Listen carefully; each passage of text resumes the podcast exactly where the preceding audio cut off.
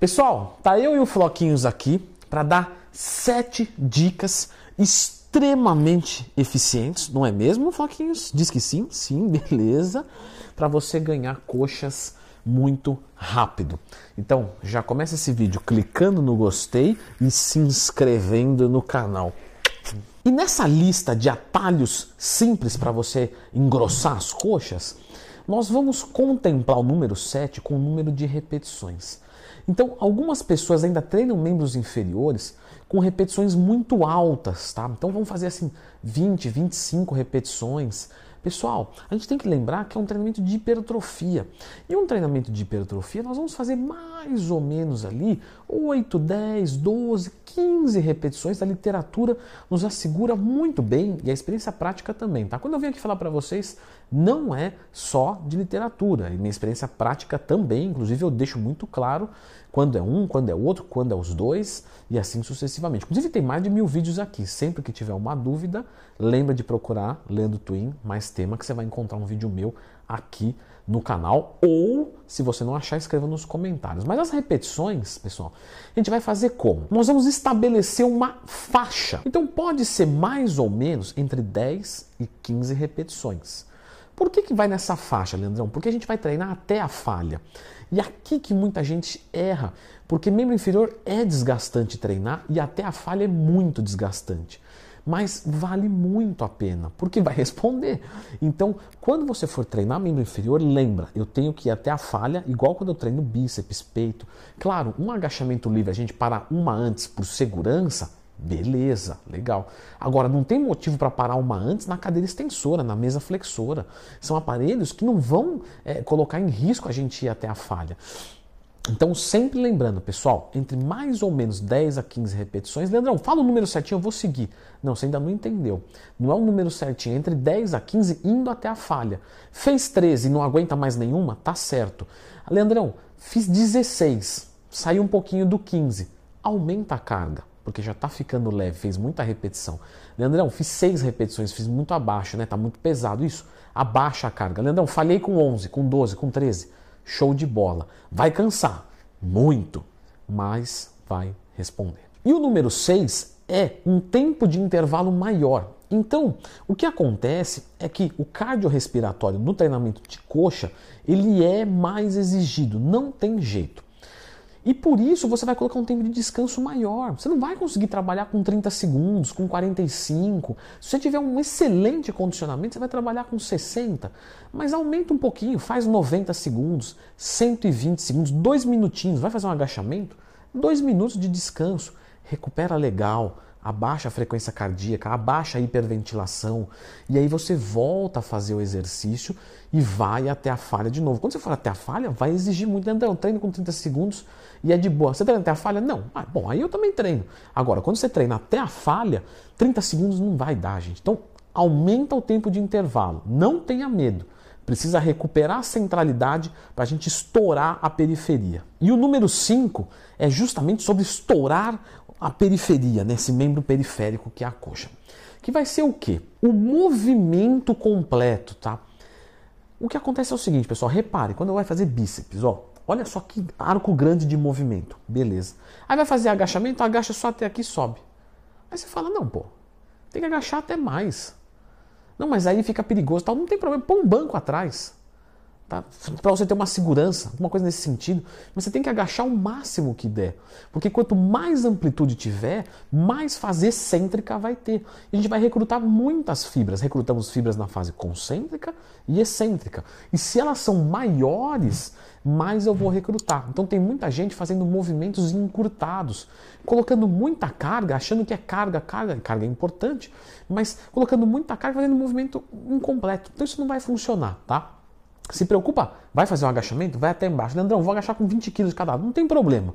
Você não é, é, é levantador de peso, você é fisiculturista. Se for para levantar peso, compra uma empilhadeira. Eu trocar essa piada já. O que é levantar peso, hein? Compra uma empilhadeira, é, é, compra uma armadura biônica, sei lá, qualquer coisa, mas não precisa nem para academia. Você não está lá para levantar peso, tá? Você está lá para detalhar o seu músculo. E para detalhar o seu músculo, o movimento tem que ser completo. E a carga vai entrar dentro disso. Vai treinar mais leve? a articulação sofre menos. Legal. Músculo sofre mais. Melhor ainda. Esse é o caminho. Número 4, treinar todas as regiões. Quando você tem uma coxa que não está respondendo legal, que não está legal no seu corpo, ou você quer que ela seja um excelente destaque, tem gente que vai fazer o quê? Ah, agachamento livre, extensora, flexora e leg press. Tá. Mas e o adutor? E os abdutores, né, que são os glúteos em termos horizontais, que é o glúteo médio e mínimo. Então você tem que trabalhar todas as regiões. Glúteos faz parte dos membros inferiores. Então vai treinar glúteo? Vai, mas eu sou homem. E daí, o que, que tem? Não tem glúteo? Tem, então vamos treinar. Vai treinar glúteo, vai treinar quadríceps, vai treinar posterior de coxa, bíceps femoral, isquiotibiais. Vai treinar adutor de coxa. Nossa, o adutor engrossa pra caramba quando você começa a treinar ele. Leandrão, mas eu nunca vi pode ter certeza de que ali na medida, esteticamente, vai te ajudar bastante. Vai treinar glúteo, vai treinar todas as regiões. Assim você vai ter vários locais para ganhar medida e melhorar a performance estética. Então treine todas as regiões. Número 3. André, meu posterior de coxa não vai, não vai, tá? Meu adutor não vai, tá? Pessoal, isso é uma dica realmente importante. Não que as outras não sejam, por favor. Mas o que acontece é que muitos posteriores de coxa não saem por falta de flexibilidade. Muitos adutores de coxa não saem por falta de flexibilidade. Lembra que eu falei do movimento completo? Lembro. O que, que você acha que vai dar mais resultado? Vem comigo, vamos raciocinar junto. Cadeira adutora que abre até aqui ou que abre até aqui? Ah, Leandrão, essa daqui, né? Porque olha só o tamanho, né? Vai ter mais âmbito de, de, de trabalho para a gente conseguir recrutar mais. Exatamente. Então, se você tiver um encurtamento nessas regiões de posterior de coxa e de adutor, não vai. Qual que é uma técnica muito boa para isso? FST7 um treinamento de alongamento da fáscia, tá? que Randy Rumbold usou em Phil Heath e Jay Cutler, na, né, praticamente dos anos 2000 a 2010, acabando com tudo, dando uma performance incrível com muitos anos, quase todos campeões. Quem ganhou mais Mr. Olympia? Randy Rumbold, é, não foi nenhum fisiculturista. Enfim, brincadeirinhas de treinadores para encher ego. é, claro, brincadeira, pessoal, vamos lá, vamos, vamos sério, vamos na legal aqui sério. Então, é, a, a, questão de você aumentar a flexibilidade melhora muito. Faça FST7 em posterior de coxa e em adutor, se for o caso de você ter encurtado, obviamente. E você vai perceber que, por exemplo, muitas pessoas no stiff não conseguem descer muito. Na primeira série, na segunda desce mais, na terceira desce mais. Então quer dizer, vem ganhando flexibilidade. Qual que você acha que foi mais eficiente? A quarta série que ele desceu 70 centímetros ou a primeira série que ele desceu 45 centímetros? Ah, Leandrão, a, a última série, isso.